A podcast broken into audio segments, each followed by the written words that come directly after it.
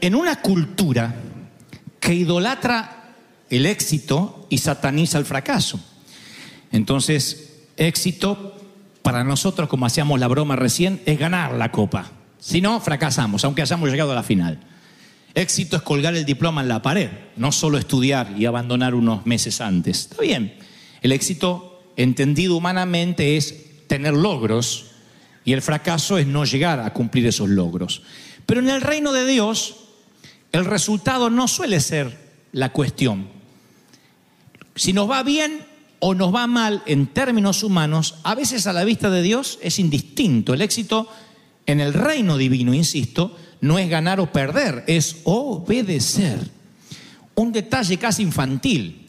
Pero cuando se nos escapa este detalle infantil, es cuando nos frustramos porque decimos, Dios me envió a hacer tal cosa, yo pensé que iba a estar 10 años haciéndolo y estuve 3 meses y Dios me sacó de ahí. ¿Qué hice mal? Nada, obedeciste.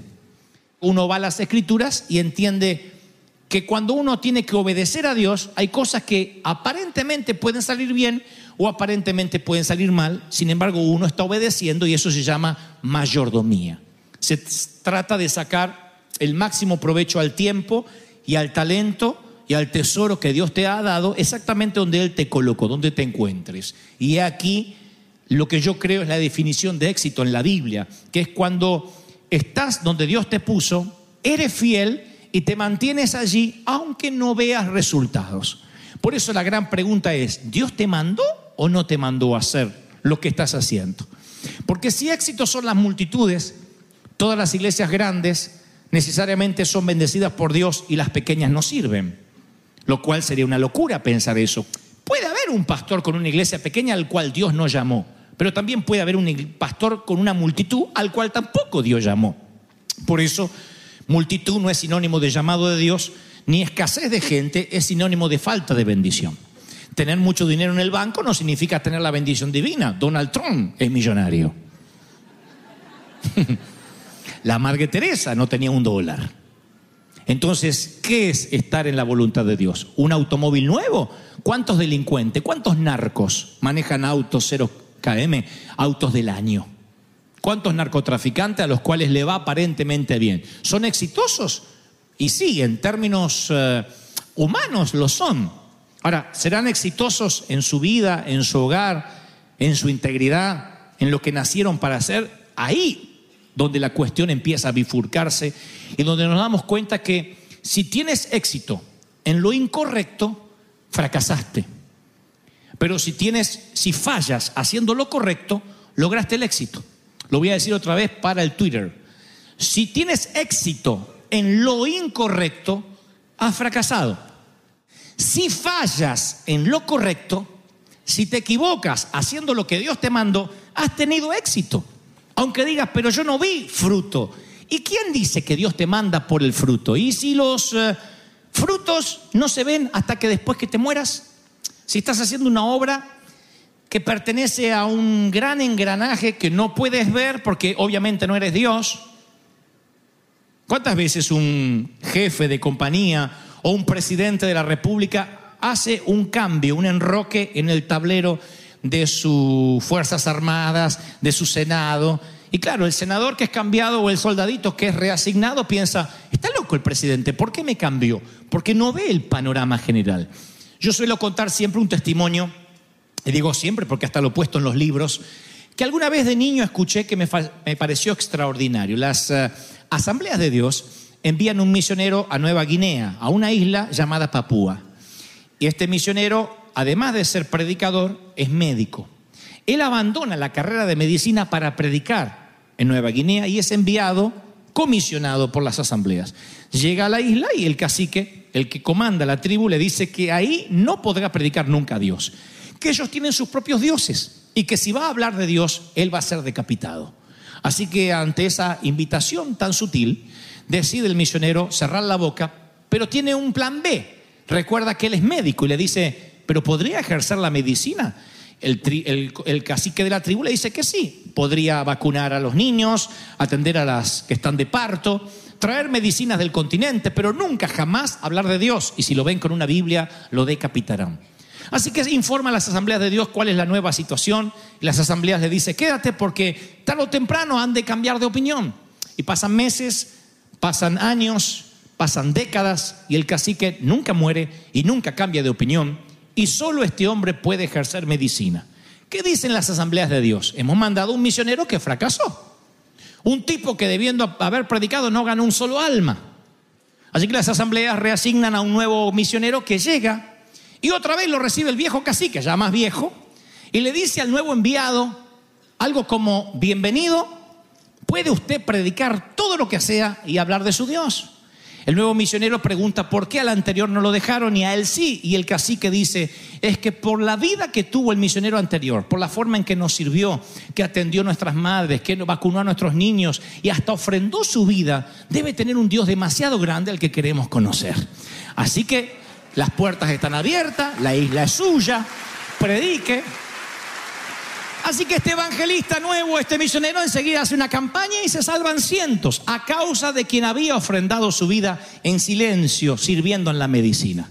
¿Qué dijo las asambleas de Dios cuando envió al segundo misionero? Por fin enviamos un tipo exitoso. Tal vez el segundo fue exitoso, pero el primero fue efectivo. Y la efectividad no necesariamente tiene que ver con el éxito. Lo tenemos que aprender a la hora de una compañía, a la hora de emprender una pareja, a la hora de emprender una iglesia, que la efectividad se mide de diferente forma que el éxito. Por eso, alguna vez también oí la historia de alguien que tenían que amputarle una pierna cangrenada y cuando se despertó, el médico dijo, tengo una muy buena noticia y una mala. La muy buena es que usted no tuvo sangrado, no demasiado, la anestesia le tomó muy bien, la operación duró menos de lo que esperábamos y la mala noticia es que aunque la operación fue exitosa, cortamos la pierna equivocada. Entonces, ¿la operación fue exitosa? Sí. ¿Fue efectiva? No. Y la vida continuamente nos pone en ese camino donde tenemos que decir, tengo que obedecer. Y así como el valor no es ausencia de miedo, el éxito tampoco es ausencia del fracaso. A veces para cuando Dios nos asigna un lugar, vamos a sentir que ante los ojos de los demás fracasamos. A veces sentimos que nos fue mal. Hay gente que no se puede perdonar dice, yo fracasé en el matrimonio. Y ese fracaso lo lleva a cuesta por años. Pero a lo mejor es algo que tenía que ocurrir en tu vida. A lo mejor es algo que determina un cambio. A lo mejor esa empresa cuando quebró es que Dios tenía un plan superior. Entonces hay cosas que nos pasan en la vida que hoy no entendemos por qué nos pasan. Decimos, ¿y por qué me toca pasar eso? ¿Y por qué ese entrenamiento? ¿Qué sé yo? David nunca se imaginó cuando niño que cuando practicaba lecciones de música, que esa, ese don de la música, ese talento, lo iba a posicionar como miembro de la corte del rey Saúl. Y tal vez cuando el padre le decía, ve a practicar música, decía, ay, me toca tocar piano. Eso fue la puerta de acceso a que pudiera estar en la corte del rey Saúl, si no, él nunca hubiese escuchado ni se hubiese enterado de lo que pasaba ahí en la corte. Mientras que practicaba arrojando piedras con la onda cuando cuidaba ovejas, nunca se le pasó que esas habilidades lo iban a catapultar a la fama nacional. Y capaz que alguna vez maldecía, ¿y por qué a mí me toca cuidar ovejas? ¿Y por qué mis hermanos están todos allá y a mí me toca la peor parte, ser el renacuajo de la familia? Porque Dios lo estaba entrenando. Incluso cuando David ya era adulto y andaba escondiéndose en cuevas como fugitivo, Dios estaba trabajando en su capacidad emocional para escribir salmos que iban a tocar las fibras de miles de personas años más tarde. Por eso digo siempre, el hecho que algo no sea parte del plan de tu vida no significa que no sea parte del plan de Dios. Porque uno planifica la vida, yo quiero estudiar de esto, dedicarme a esto y casarme con este o con esta. Y Dios dice, sí, ese es tu plan. Por eso dice alguien, si quieres que Dios se ría, cuéntales tus planes a Dios. Porque Dios tiene otro plan. Dios está trabajando en un plan, dice, agradable, perfecto. Y todo lo que nos pasa es una preparación para algo en el futuro. Dios no desperdicia nada. Él dice, yo voy a aprovechar cada experiencia, cada habilidad, cada error que hayas cometido, lo vamos a aprovechar. Cada error, cada metida de pata, Dios la va a capitalizar porque te aseguro que la pata no la vuelves a meter de la misma manera. ¿O no? Te confías una vez, la segunda vez dices, no, no me vuelve a pasar. Ahora, este es el punto, miren. Dice la palabra en, en- en Hebreos, el escritor a los Hebreos. Dice, me faltaría tiempo, lo dice así, ¿eh? Para hablar de Gedeón, Barak, Sansón, Jefté, David, Samuel, los profetas, los cuales por la fe conquistaron reinos, hicieron justicia, alcanzaron lo prometido. Miren qué éxito. Cerraron bocas de leones, apagaron la furia de las llamas, escaparon del filo de la espada, sacaron fuerza de la flaqueza, se mostraron valientes en la guerra y pusieron en fuga, a escapar a los ejércitos extranjeros. Yo digo, ah, ese es el éxito, yo quiero estar ahí, pero sigue escribiendo. Dice, otros sufrieron burlas, azotes, incluso cadenas, cárceles y muerte. Está todo en el mismo episodio de los héroes de la fe. Mi pregunta es, ¿solo la primera mitad tenían éxito? ¿Quiénes tenían éxito? Los que apagaron llamas, los que conquistaron reinos, cerraron bocas de leones. ¿Y la otra mitad? Los que murieron en cárcel, los que los mataron a golpe, los que fueron serruchados en dos. ¿Tuvieron éxito o no tuvieron éxito? Están en el mismo capítulo los héroes de la fe. No entender este principio te puede causar frustración. La voluntad de Dios, obedecer a Dios, no es un plan de seguro. No es una aseguranza como la que le sacamos al automóvil. Choqué, pero gracias a Dios estaba asegurado. Fracasé, pero gracias a Dios estaba asegurado. Acá no hay seguro en esta tierra. La voluntad de Dios puede que sea un plan peligroso. Podría ser que te maten, dice la palabra. ¿Y eso de qué serviría? Bueno, si Dios recibe la gloria, misión cumplida. La recompensa que vamos a recibir en la eternidad va a ser mayor que la temporal que tengamos acá. Todo se reduce si donde estás es la voluntad de Dios. Si estás obedeciendo, eso se llama mayordomía en todas las cosas. Si te metiste solo, si pediste solo, si nadie te envió y te bajaste de la barca, a lo mejor no es la voluntad de Dios. Y a eso se reduce la diferencia entre el éxito y el fracaso, que Dios nos habló también la semana pasada. Presten atención a esto. La Biblia, hay un pasaje en las Escrituras en Jeremías que mm, eh, ningún otro mm, episodio bíblico es tan personal para mí como este. Es mi base para el ministerio de toda la vida. Me pertenece a mí y yo le pertenezco a Él. El mismo llamado. Siento como si- fuera mi llamado. Fue lo primero que leí cuando era chiquito y nunca más volví a olvidarlo. Es cuando el Señor le dice a Jeremías, antes de formarte en el vientre, ya te había elegido. A mí eso me trajo una tranquilidad bárbara, porque siempre pensé que fue una noche de avivamiento del viejo no planificado. Así que se ve que Dios le subió la temperatura al viejo porque me tenía que formar. Antes de que nacieras, continúa diciendo el Señor, ya te había apartado. ¿Qué significa apartado? No estás en el montón. Eso me dio otra tranquilidad más grande, porque siempre pensé que era parte de los Gebel, de todos los locos borrachos que estaban ahí. Eh, Sigo siendo parte de los locos, pero, pero astemio, pero ahí está. Te había nombrado ya antes de que nacieras como profeta para las naciones. O sea, Él decidió formarme, porque uno piensa que se formaron solos. Si yo me hubiese formado solo, primero me hubiese puesto otra cara.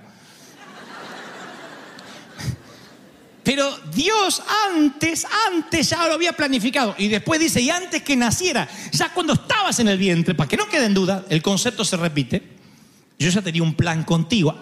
Tu destino, Dante, fue antes de ti, fue escrito tu guion antes de que nacieron, de que nacieras, antes que fueses concebido, Dios tenía un guion para mi vida. Y la ironía del destino es que rara vez uno descubre eso cuando nace, cuando es chiquito. A veces uno lo descubre de grande. A veces uno se da cuenta que nuestro legado a lo mejor empieza a, expandirse cuando ya somos adultos. Uno piensa, si fui eh, gestado por Dios, ¿por qué de niño ya eso no lo supe? A veces andamos errantes por la vida, pensamos que somos un accidente simplemente porque alguien violó a nuestra madre. Otros pensamos que somos un accidente porque un método preservativo falló. Otros piensan que son un accidente porque tienen cara de accidente. Y dice, esto tiene que ser un accidente. Cuando se mira en el espejo dice, tengo que ser un accidente. Y el Señor dice, no, tú naciste con un propósito. Tú dices, ¿y cuál es mi propósito? Ese es el éxito, descubrir el propósito. Descubrir para qué naciste. No descubrir cuál es tu éxito, sino descubrir para qué naciste. A lo mejor naciste para inspirar, a lo mejor naciste para ayudar, a lo mejor naciste para consolar, a lo mejor es multitudinario lo tuyo, pequeño, pero hay un propósito, un guion que Dios escribió. No sé ustedes, pero oigan esta frase. Antes que fuese formado en la panza de la vieja, para mí eso me da una sensación de destino increíble. Es Dios diciendo, yo lo hice. Es mi derecho de nacimiento espiritual. Dios ordenó mis días, mis pasos. Y antes de que fuese concebido, Dios dijo, voy a ser uno como Dante. ¡Ah! Tengo algunas quejas cuando llegue allá, ¿no es cierto? Yo hubiese puesto menos nariz, más, más músculo, qué sé yo. Tantos que le sobran libras, me hubiese tirado unas para mí, algunas me hubiese tirado. Porque yo sufrí mucho por ser peso lástima. Te dicen, no, el que es flaco no sufre. Tu abuela, yo sufrí un montón. Yo siempre fui peso lástima, ahora más o menos ya me importa tres cuernos ser peso lástima, pero cuando vas al high school, a la secundaria, eh, mi peor hora era educación física. Porque decían natación y todo bien. Y yo salía con un shortcito así grandote, así, que se me inflaba así como una boya marina cuando estaba en el mar. Era una porquería. Una vez el profesor me dijo, salga del agua, Gebel, salga, salga. Y yo salí así. Por eso predico con tanta mm, eh, autoridad moral. Porque yo sé lo que uno vive, salvando la distancia al que es gordito, el que no tiene su estima relacionada con el físico, sino con lo que le pasó en la vida, con la pobreza, con las cosas que te faltaron, con la forma en que te trataron, con la manera en que te criaron, con lo que tuviste que ver. Eso afecta la vida adulta. Y uno dice, ¿y cuál es mi propósito? Si no, no habría suicidios. El suicidio no es otra cosa que una muerte que trata de buscar una explicación a una vida sin sentido. Lo que más le encuentran sentido es a una muerte antes que a la propia vida. No encuentran el destino. Y la iglesia le ha enseñado a las ovejas, o sea, a nosotros, nos ha enseñado por años que tenemos un destino en común, lo cual comparto, el destino universal, que es, una, así como compartimos una gracia común, una misma sangre que nos perdonó a todos, un destino común es pensar, actuar, amar y ser como Jesús. Ese es el destino que todos perseguimos. Si, si perseguimos ese destino común, vamos a dar lugar a una vida poco común. Vamos a hacer cosas eh, milagrosas, el Señor nos va a contactar con gente que no pensábamos contactar, vamos a experimentar milagros, pero el objetivo de la vida no es solo que vayas, hagas o conozcas, el objetivo es llegar a ser como Cristo. Ese es el objetivo que todos coincidimos, ese es el destino universal de los que somos salvos por la sangre de Cristo. Después hay otro destino, es para qué Dios te eligió desde el vientre de la madre. Cuando descubres para qué Dios te eligió, para qué Él permite que fuiste concebido, ahí es cuando entiendes el éxito bien entendido en los planes divinos. Ah, Dios me concibió para que yo sea el misionero que practique medicina en Nueva Guinea y aunque nadie se convierta, para esto yo nací. Por eso Dios me mandó a estudiar medicina y yo me empecinaba en estudiar el Pentateuco. Yo quería ser predicador y yo entiendo que no fracasé, sino que estoy abriendo brecha para el misionero que va a venir después. Este, para esto fui concebido, para ser un buen médico en Nueva Guinea, que cuando siembre mi vida, el nuevo predicador coseche mi vida multiplicada en almas. Claro, entender eso no es fácil. Cuando te toca el momento de pasar angustias, tristeza, pobrezas, dice, ¿y esto en qué me suma? ¿Y ese fracaso en qué me sumó? A ver, ¿en qué me sumó? ¿Qué aprendí? ¿En qué me sirvió eso? En lo que te sirvió es que el Señor quiere que crezcas a su imagen y semejanza, pero el destino, así como la felicidad, no es algo que descubres buscándolo, no lo encuentras buscándolo. El destino lo encuentras buscando a Dios. Entonces cuando tu destino te encuentra, buscas a Dios y tu destino te encuentra. Buscas al Señor y Dios dice, bueno, ahora vas a obedecer, vas a hacer lo que yo te digo y ¡pum! Tu destino te encuentra. Eso es lo fascinante de la vida. Entonces vuelvo al renacuajo que les contaba en la, en la piscina o en la alberca de natación de la secundaria. Cuando tu estima está tan dañada, cuando te dicen que fuiste un susto, un retraso femenino y no un hijo esperado, eso trata de definirte a cómo te vas a parar en la vida. Entonces, cuando, cuando todo el mundo dice, ¿ves? No estás teniendo éxito, tú empiezas a creer y defines tu vida conforme el éxito humano. Por eso uno tiene que buscar a Dios y decir, Señor, ¿quién soy en ti? Apagar todos los sensores a oír las voces humanas y oír la voz de Dios. Esa es la pregunta que le vamos a hacer al Señor. ¿Quién eres en Él? ¿Por qué naciste? ¿Por qué estás en esta tierra? Tu destino no lo determina tu cónyuge. Ay, yo me hice a mi esposa, me hice a mi marido. No, no te hiciste. Cediste, amaste o no, pero tú no, no estás, tu destino no está ligado a tu cónyuge siquiera. Tu destino no está ligado a tus padres. Tu destino no está ligado a tus hijos. El destino es único. Tu destino está en la compañía que diriges, en la empresa para la cual trabajas, bajo el empleador con el cual estás o no está tu destino ahí. Destino en el sentido que me pregunto si estás obedeciendo a Dios por estar ahí. Y cuando Dios te dice que te muevas de un país a otro y no sabes qué va a pasar en un año, ¿no les ha pasado eso, inmigrantes, a muchos de ustedes? ¿Y por qué viniste acá? No sé, sentí que tenía que venir. ¿Y, qué te deparaba el destino? No sé, yo solamente obedecí a Dios. Sal de tu tierra y de tu parentela. Y me gustó lo de la parentela, dicen algunos, por eso me vine. Y pasan los años y pasan los meses y tu estatus legal no se arregla y tu compañía no despega y no logras comprar casa y dices, Señor, pasan los años y sigues soltero, soltera. Y dices, ¿y Dios me abandonó? No, porque antes que fuiste formado, oigan, antes que fuiste formada, y esto abre otro abanico de posibilidades que no tenemos tiempo para predicar hoy porque nos tenemos que ir, pero antes que fuese formado, Dios sabía, Dios sabía que ibas a estar soltero hasta los 48.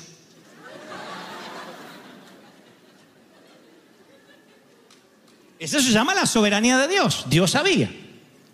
¿Por qué ibas a estar soltero hasta los 48? Porque Dios dijo que sí y no te permitió casar. No, porque sabía que eras un cabezón, que ibas a dejar pasar oportunidades, que ibas a perder mucho tiempo. Dios sabía lo que ibas a hacer con tu vida. No le sorprende a Dios lo que vas a hacer.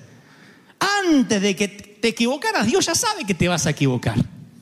Por eso el Señor le dice a Pedro, Pedro, he orado para que tu fe no afloje, no decaiga, porque Jesús sabe que este Pedro lo va a traicionar tres veces, lo va a negar. Eso es lo que le está diciendo Jesús. Yo sé que te vas a equivocar, yo sé que tu compañía va a quebrar, yo sabía que te iban a engañar, yo sabía que tus hijos te iban a dar la espalda en este momento, pero el Señor me dice, aún así, el éxito no es ser más rico, tener la familia ideal, ni vivir en una mansión en Beverly Hills. El éxito es hacer lo que yo te mando, permaneciendo fiel hasta que el destino, como a David, cuidando ovejas te encuentre y diga, he aquí serás rey de Israel, porque la unción ha venido sobre ti. ¿Cuántos dicen amén? Alguien tiene que decir amén, aleluya. ¿Lo están recibiendo, sí o no? Sé como Cristo, sé tú mismo, ese es el doble destino. Ser como Cristo y ser uno mismo también. Y el Espíritu Santo ayer me mostraba que el Señor iba a traer de lugares muy lejanos, de países muy lejanos, a personas que han sentido y han cargado con frustraciones por presuntos errores por años, que no se han podido perdonar los errores, las equivocaciones. ¿Por qué, Señor? Si pudiera volver atrás, arreglaría eso, cambiaría aquello. Y el Señor me dice, no. ¿Qué entiendes por éxito? Todo lo que te tuvo que pasar, te tenía que pasar. No lo reconoces o quizás no lo logras ver, pero eres una mujer distinta luego del divorcio. Estás fuerte. Lógico que a los 15 no soñabas con estar divorciada a esta edad. Ni a los 18 te propusiste contraer cáncer a los 40. Ni que te extirparan los senos a tu edad o que perdieras un hijo. No era la planificación, hablamos de eso, es un plan B del Señor, es un plan que no estaba eh, en tu cronograma de vida, ¿no? Pero pasa. Y cuando pasa tú decides o te lloras, te pones a llorar al lado del fracaso o te reinventas y dices, Señor, esto me va a fortalecer más. Voy a capitalizar la piedra para que no vuelva a tropezar. Voy a ayudar a otros porque nadie como yo los va a entender tantos como yo. Lo que trato de decir que antes de escribir este sermón, el Señor me dijo, diles que arrojen las frustraciones y no se las lleven de regreso a casa. Y hoy esas frustraciones se llaman errores, equivocaciones. Yo tuve que reconciliarme con el flaquito del George gigantesco. Me reconcilié conmigo. Hoy me quiero. Hoy me caigo simpático. No voy a salir en short acá por cuestiones de buen gusto. Pero hoy me reconcilié conmigo. Han pasado muchos años y digo, wow, gracias a que era un renacuajo, hoy los que comparten mi edad en la escuela secundaria son unos viejos pelones y gordos. Y, y yo a mí de lejos se me ve joven. Ah, tiene su providencia divina. Me reconcilié conmigo, pero tuve que dejar bolsas de frustración a los pies de la cruz. En una de las bolsas fue, fuiste un susto, hijo, la dejé ahí. Otra de las bolsas fue cuando mi papá me dijo, torpe, idiota, tartamudo. Lo dejé ahí. Me reconcilié hasta con el viejo. Lo honro, lo amo al viejo. No recuerdo las palabras duras que me dijo, sino las pocas blandas que me dijo y esas me, me ayudaron a salir adelante. Me reconcilié con todo lo malo que quiso definir mi vida.